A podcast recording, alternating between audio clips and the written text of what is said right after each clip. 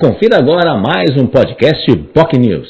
No Jornal Enfoque Mais de Notícias desta terça-feira, o tema central foi, obviamente, a questão importante, o cenário econômico, o cenário político que teremos no futuro governo Lula. Um momento tem, inclusive, complicado, que a gente tem aí eh, milhares de caminhoneiros parando as estradas no Brasil que não concordam com as eleições democráticas realizadas no último domingo e está, obviamente, isso já está preocupando ah, o setor varejista, o setor de comércio também, porque está complicando muito a entrega de mantimentos, a entrega de, e a movimentação. A gente lembra que no governo Temer tivemos aí também uma greve dos caminhoneiros que prejudicou muito a economia do país. E esse é um momento muito delicado, pois, segundo o Fernando Chagas, que foi o convidado desta terça-feira do Jornal Meio de Notícias, a economia no próximo ano já vai estar cambaleando, principalmente em razão dos valores prometidos para efetivamente uh, valores no poder público para apoio a projetos sociais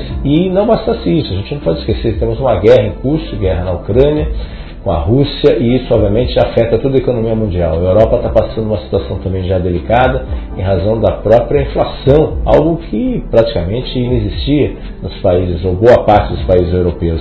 Mas na prática isso já está acontecendo e segundo Chagas, 2023 será um ano extremamente difícil, volto a dizer, não só pelo âmbito nacional, a razão dos valores gastos, aí das promessas feitas durante a campanha para os candidatos, pelos candidatos e, obviamente, no cenário internacional. Que nem Chagas comentou, será uma bomba fiscal a ser desarmada. E para isso, ele coloca aí alguns nomes que podem, efetivamente, ocupar o Ministério da Fazenda. Entre eles, o nome citado por Chagas, que, que muitos acreditam que não seja, mas o nome citado por Chagas seria o de Geraldo Alckmin, ex-governador de São Paulo, por quatro mandatos, e também o vice-presidente do do país a partir de 2023. Né? Chagas também falou sobre o impacto do orçamento secreto, que isso obviamente vai ser muito negociado, muito conversado, especialmente com a, a Câmara dos Deputados e principalmente com o futuro presidente da Câmara dos Deputados. Ele acha, inclusive, que não será surpresa se Arthur Lira continuar aí como presidente da Câmara dos Deputados. E assim Uh, obviamente isso seria uma possibilidade que evitar aí atritos futuros com o que aconteceu, por exemplo, com Dilma Rousseff, que apostou em, em Arlindo Chinaglia e acabou Arlindo perdendo Eduardo Cunha. E todo mundo sabe da história, porque depois o processo de impeachment foi iniciado uh, no governo Dilma Rousseff, no segundo, segundo ano do segundo mandato do governo Dilma Rousseff. Chagas também falou sobre a perspectiva aí no cenário aí dos partidos, né, das fusões de partidos, o que, que vai acontecer dentro desse, sentido, problemas internos que o Brasil está passando e vai passar principalmente. Ele acha, inclusive, que o ex-presidente eh, Bolsonaro vai ter um espaço importante, mas, obviamente, vai falar muito mais com as suas bases nesse sentido à medida que não tiver mais mandato.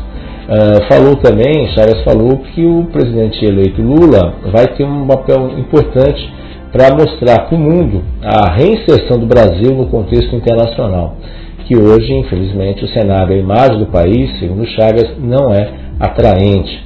E o papel de reinserir o Brasil nesse contexto mundial. E a Amazônia é fundamental porque é o equilíbrio climático do mundo. Ele acredita também que nomes fortes, caso Alckmin seja escolhido como ministro da Fazenda, nomes fortes do governo tucano, especialmente que implantaram o plano real, vão estar presentes no futuro governo, é claro, se eles aceitarem. Né? Agora, precisa, precisa desse sentido, né? Convencer que o Brasil é viável nesse cenário. Né? Chagas também falou sobre as eleições no estado de São Paulo, que elegeu, obviamente, a população paulista elegeu Tarcísio de Freitas, que é um técnico, um técnico é, com pouco conhecimento de São Paulo. Ele acha que, em razão disso, ele vai se ater em muitos profissionais que estão no governo do estado vão atuar no governo, no governo futuro governo Tarcísio de Freitas.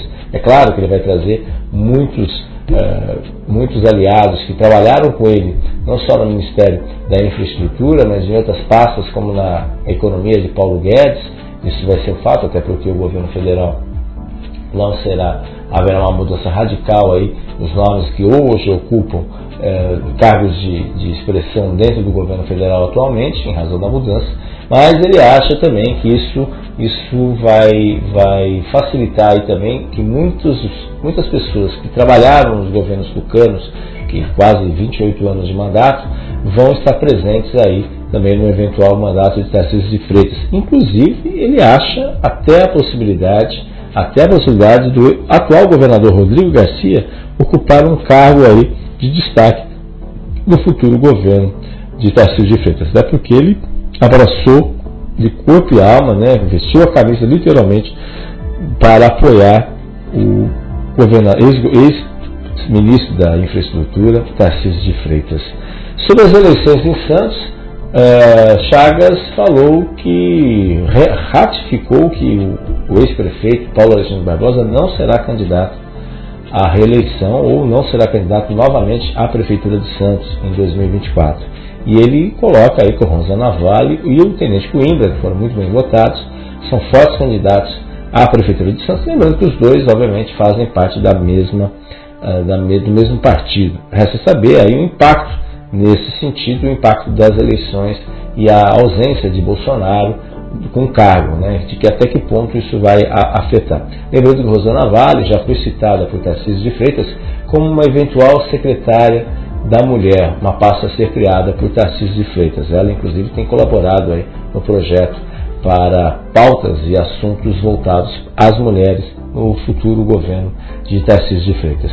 Sobre a desestatização do porto, que o governo federal insiste que ainda vai realizar, ele acha Chagas muito claro, vai resultar deserta, porque ninguém vai apostar em algo que dificilmente vai ser colocado em prática. Ou seja, o governo Lula já demonstrou, deu sinais que é contra o processo de desestatização né, ou de privatização da administração portuária do Cais Santista. E, obviamente, isso daí dificilmente alguma empresa vai tentar concorrer diante desse cenário político que estará em vigor a partir de 2023.